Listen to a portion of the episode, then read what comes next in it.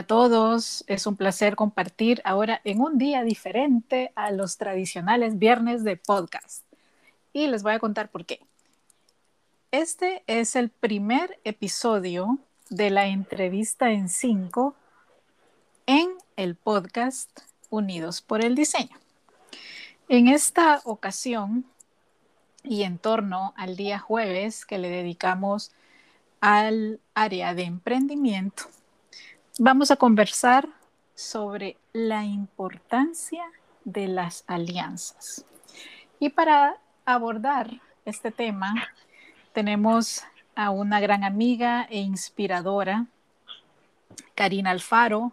Ella es consultora en comunicación, docente de posgrado de la Maestría de Comunicación de la Universidad Centroamericana UCA y pues cuenta también con una amplia experiencia en diferentes áreas dentro del área académica y empresarial, también en el área social. Hola Karina, bienvenida, ¿cómo estás? Hola Verónica, buenas noches a ti y a todos los que nos escuchan. Bueno, un placer tenerte como invitada y pues ahora el tema que nos reúne es precisamente sobre la importancia de las alianzas. Y dinos, para ti, ¿cuál es el punto fuerte de las alianzas estratégicas para las empresas? ¿Por qué son tan y tan importantes? Bueno, Verónica, eh, primero eh, me encanta este tema de las alianzas. Creo que es un es un concepto y un método de trabajo que muchos emprendedores o muchos consultores eh, trabajamos a raíz de las alianzas. Em, también tenemos alianzas que las vamos realizando, las vamos creando a través de los años con los amigos y aquellas alianzas institucionales que están creadas bajo un concepto de, eh, de estrategias de relaciones públicas. Entonces, las alianzas estratégicas las podemos ver en diferentes momentos o con diferentes entornos. Una, diseñadas y creadas desde el concepto de eh, comunicación estratégica, aquellas diseñadas a través de trabajos de consultorías y aquellas diseñadas porque surgen eh, de trabajos por referencia, por conocidos, por temas que tenemos empatía o que estamos en un proceso de crecimiento juntos. Entonces, creo que cualquiera que nos vemos en estos entornos podemos desarrollar este tipo de alianzas. Las alianzas eh, son importantes porque nos constituyen en ese esfuerzo que hacemos para generar conocimiento, para promover conocimiento, para abarcar herramientas de trabajo y para poder posicionarnos de alguna forma con, em, de una forma más globalizada o una forma más integral. Eh, tú tienes una, palabra que me encanta cuando hablamos de la integralidad del trabajo, Em, tú le mencionas... Em, holístico. holístico, exactamente. Ah. Entonces, creo mucho que las alianzas estratégicas las, las desarrollamos, las buscamos y nos, y nos enfocamos en ellas dependiendo cuál es nuestro objetivo. Y esto es muy importante también, y con esto finalizo, las alianzas para que sean beneficiosas tienen que tener un objetivo estratégico en el cual nos tenemos que enfocar cuáles son nuestras fuerzas, cuáles son nuestros conocimientos, cuáles son nuestros aportes y cuáles son los de nuestras instituciones que eh, están vinculadas o con las que nos queremos vincular en este proyecto. Excelente, me encanta. En tu experiencia, ¿cuál sería el proceso de formalización de una alianza?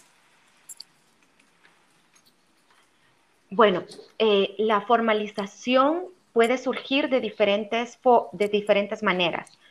eh, puede ser a través de un convenio. Hay muchas instituciones, sobre todo los que trabajamos en el área de la cooperación, que trabajamos áreas de organizaciones de sociedad civil, eh, trabajamos convenios para poder trabajar alianza con metas, con objetivos, lo que te mencionaba anteriormente, ¿no? Eh, ¿Cuáles son aquellos elementos que va a dar cada parte? ¿A qué se compromete cada parte? y sobre todo qué resultado busca cada una de las partes. Si tú no te comprometes con un documento escrito, probablemente al final, cuando haces una evaluación del impacto, haces una evaluación de los resultados, eh, no tienes cómo medir si realmente esa alianza fue fructífera y, te permitió crecer. Otro elemento que puede ser una alianza, dependiendo, pueden ser alianzas o convenios eh, acuerdos, ¿no? No, no documentos tan formales como, como, como legales, sino que más bien un acuerdo entre las dos partes. Este, sobre todo esto lo hacen los emprendedores, pero siempre se convierte en dejarlo por escrito. Yo creo que más que cuáles son las mejores formas es que nos empecemos a formalizar como empresarios, como emprendedores, como consultores y esto lo podemos hacer a través de correo electrónico, sentarnos en una videollamada o reunirnos con una taza de café y escribir, aunque sea en una servilleta, pero decir qué es lo que tú quieres y esperas de que trabajemos juntos y qué es lo que yo quiero y espero que trabajemos juntos. Y allí poner en común esos, esos, esos saberes, poner en común pues esas metas y que quede como acuerdo, ya sea un correo electrónico o ya sea un documento escrito, no notariado, no formal, no con un abogado, pero sí lograr pues esa, esa formalidad de alguna forma. Creo que mi respuesta absoluta es lograr la formalidad, porque después, eh, en, a la mitad del camino, uno puede decir, mira, yo ya no quiero seguir. Y entonces, si ya tenemos el convenio o el proyecto avanzado, nadie se puede echar para atrás, porque eso afectaría a ambas partes. Entonces, creo que una forma muy sencilla son correos electrónicos, acuerdos, eh, una, un acta notarial, digamos un, convenio, también puede ser para las instituciones más, más formales, pero dejar de lado totalmente lo hablado, porque después quienes terminan un poquito más afectados son las personas que buscan la alianza, porque tenían ese sueño de crecer, ese sueño de hacer las cosas mejor. Totalmente de acuerdo contigo. De hecho, mi abogado siempre me dice, Vero, nunca trabajes con una persona que no te firme un documento. Tenés que tener constancia y no solo tú, me dice, ambas partes. Es bueno para ambas partes. Y por otro lado, como tú bien lo mencionas, se pierde la confianza la confianza no la venden a la vuelta de la esquina.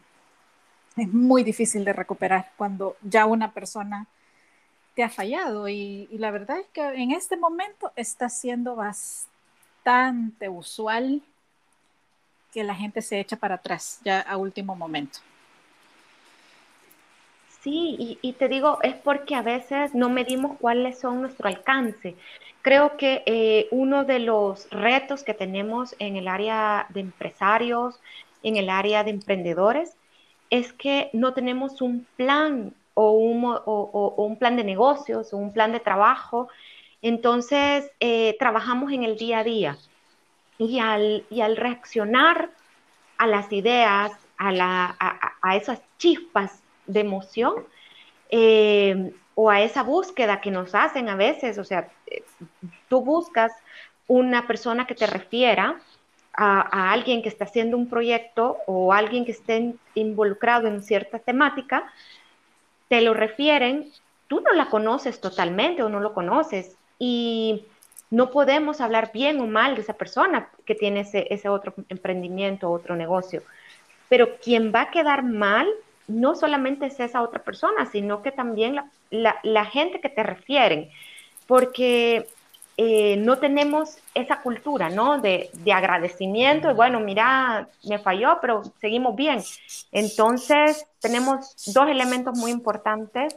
Uno, tener un plan de negocio en el cual yo sepa hacia dónde estoy orientando mis alianzas. Y un número dos, donde tenemos que, si me refieren a alguien o tenemos un tercero, que me, un conocido que nos ha referido, construyamos siempre nuestra relación de amistad. El hecho de que no me funcionó como trabajo es una cosa, que sea eso, la persona es diferente. Y creo que eso es muy importante que como empresarios y como emprendedores y consultores tenemos que quedar claros. Una cosa es trabajo y otra cosa es la vida diaria. Perfecto.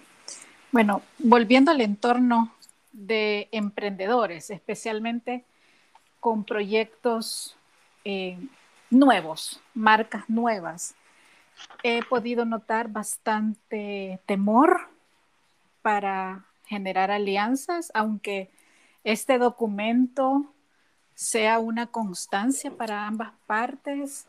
¿Qué les podría decir a estos nuevos emprendedores para que se animen, ya que las alianzas son de verdad muy positivas cuando se llevan de la mejor manera?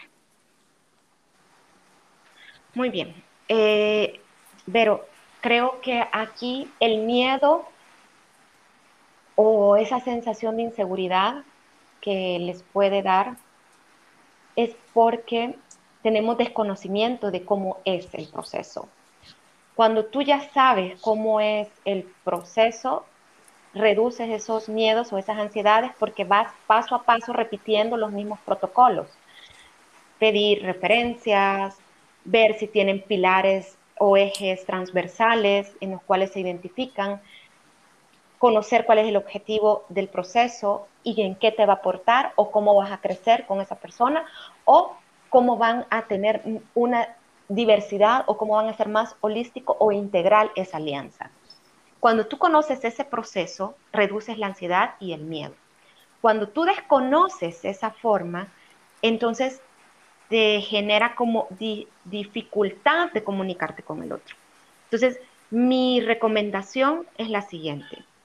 Creen alianzas con instituciones ya establecidas. Es decir, no, no, no estoy diciendo que no se alíen entre emprendedores, ni entre colegas, ni entre amigos. Pero si de verdad quieren crecer, si de verdad consideran que ustedes quieren dar un salto más o si quieren aprender del proceso, así considero, o desde mi experiencia, como lo he visto, que se alíen a procesos de aprendizaje con instituciones ya formalizadas. Por ejemplo, puede ser estas instituciones como CONAMIPE, como Bandesal, instituciones que les están aportando no solamente eh, conocimiento, sino que también les ayuden a crecer en sus empresas que están iniciando. También apoyo a aquellas organizaciones que aportan a las MIPIMES, que aportan a los empresarios o a los emprendedores, porque ahí es donde ustedes van a empezar a pulir su modelo de negocio, a mejorar sus relaciones con los clientes, a tener un producto más eh, especializado para cada una de las personas a las que ustedes les están ofreciendo a sus, clientes totalmente.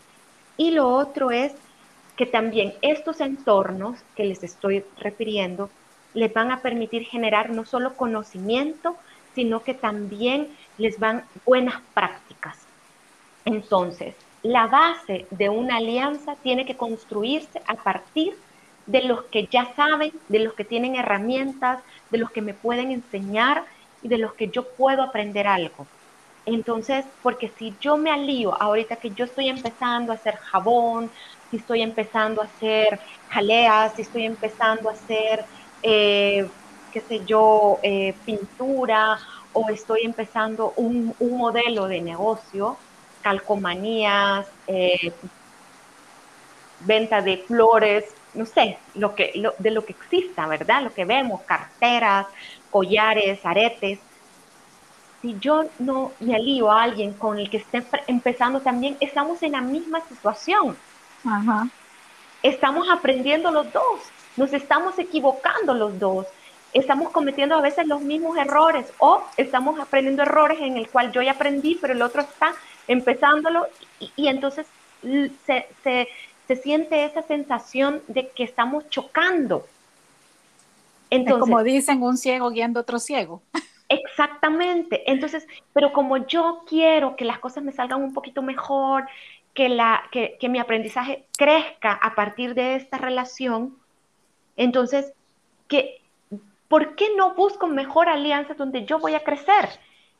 Y sigo diciendo, no es fácil entrar a estos programas, pero creo que existe en este momento la buena voluntad de la apertura a nuevos proyectos. Entonces, yo les invito a que de verdad busquen instituciones ya formalizadas, que busquen organizaciones que estén apoyando a los emprendedores, que busquen instituciones que estén enfocadas a darle atención a estos rubros. Eh, existen un montón de instituciones, por ejemplo, está eh, Sempromipe, están organizaciones que representan a los pequeños y medianos, eh, como la Cámara de Comercio, y, y, Tú también conoces varias instituciones, creo que podría haber un, podcast de hablar de instituciones para complementar este, este, este, este podcast, ¿no? Esta conversación. Sí, solo que tendría que ser de varios países, porque no solo nos escuchan en El Salvador. Exacto. Pero es un buen ejemplo.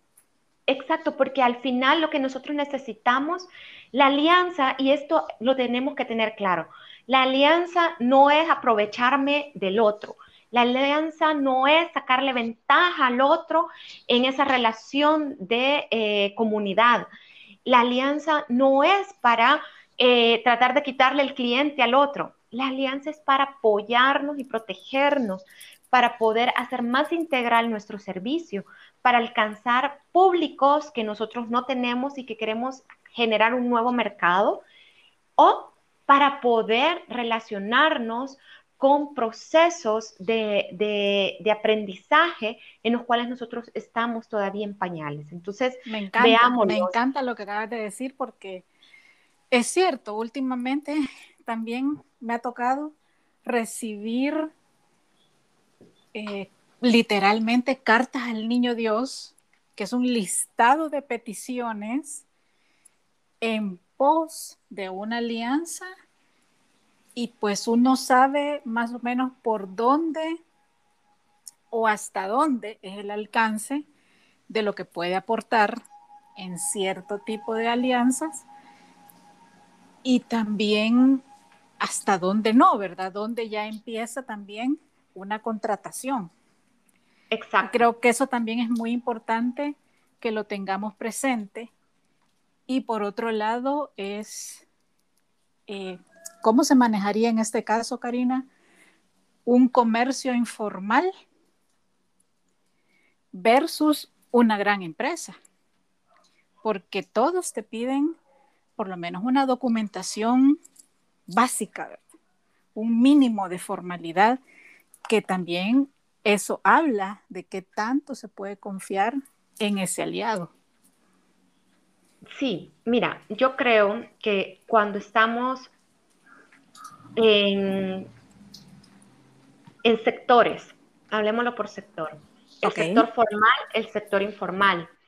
El sector informal entran todos aquellos emprendedores que todavía no han generado eh, esa documentación de su empresa eh, que no le permite acceder a cierto tipo de de beneficios del Estado o del, tema contribuyente.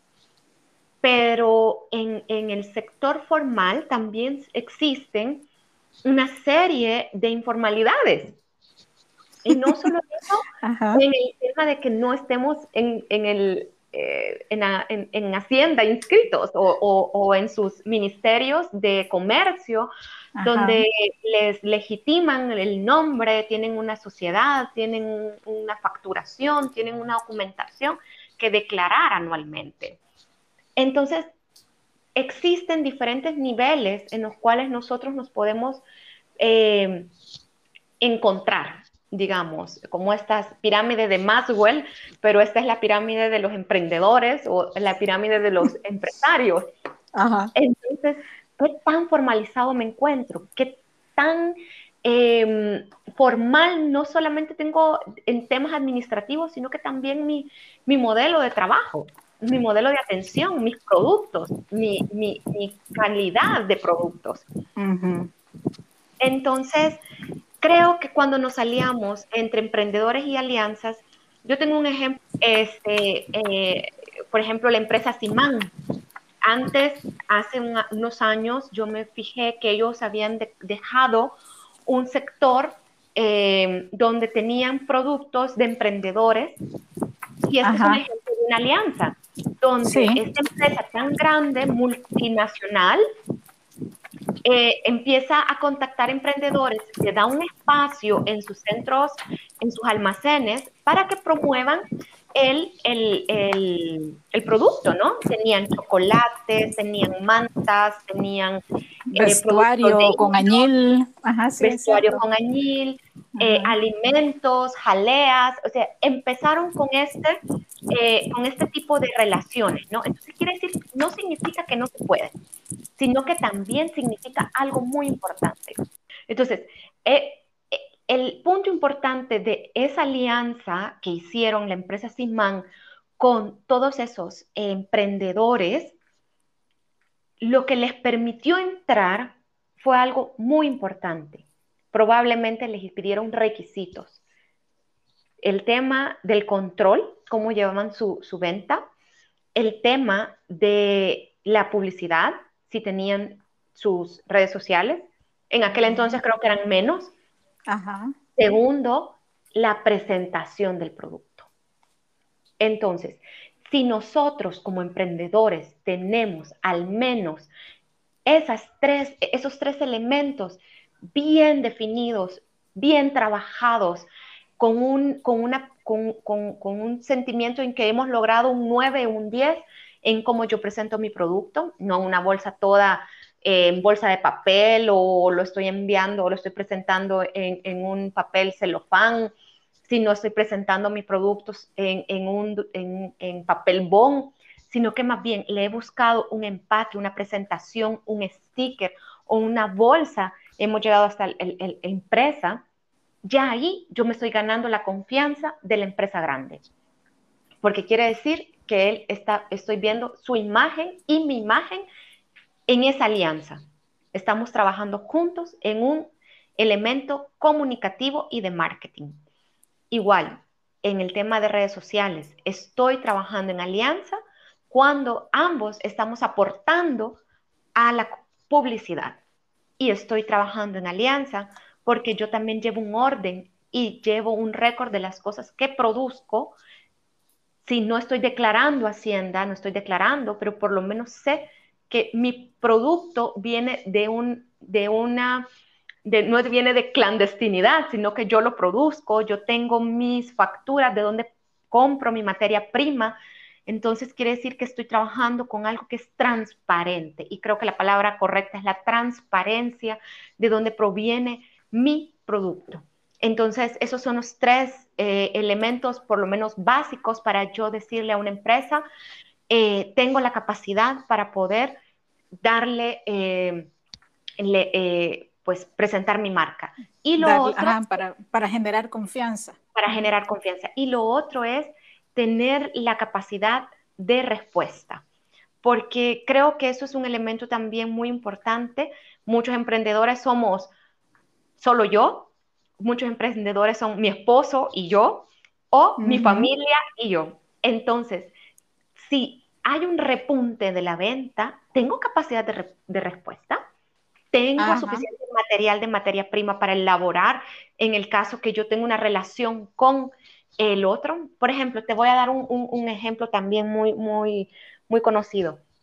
Una empresa que se llama Semaco en Guatemala, empezó a hacer este mismo ejercicio de contratar pequeños emprendedores de las afueras de Guatemala para poder distribuir sus productos en sus almacenes. Los que conocen Semaco saben que son almacenes enormes, que tienen una diversidad de, productos y entonces querían ayudar pues también al emprendedor a introducirlo.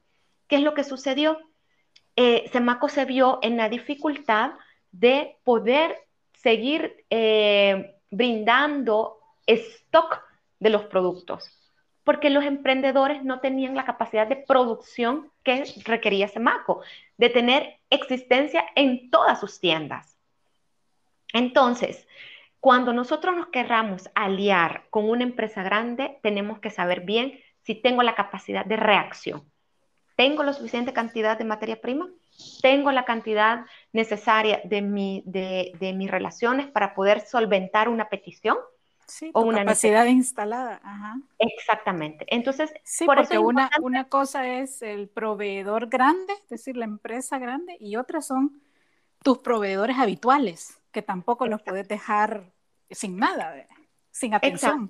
Exactamente. Entonces, todo eso hay que pensarlo, Verónica, al momento de pensar en grande. No significa que no hay que hacerlo, sino que hay que tomar, eh, hay que ver todas las aristas, hay que tomar todos los elementos que tenemos en el entorno para poder crecer en la velocidad que queremos y que esa alianza sea fructífera y no que nos genere una frustración. Perfecto. Con ese hermoso consejo y grandes tips que Karina nos ha aportado en este episodio, el primero de la entrevista en cinco en podcast, nos quedamos. Disfrútenlo, aprovechenlo, tomen nota de todos estos consejos y aplíquenlo, que eso es de verdad lo más importante. Muchas gracias, Karina. Un placer volverte a tener en el podcast y estoy segura que no será la última vez. gracias, querida. Un abrazo y a todos y feliz, pues, inicio, ¿no? De emprendimientos, de ideas y generación de motivaciones. Perfecto. Nos escuchamos en la entrevista en 5 el próximo mes. Hasta pronto.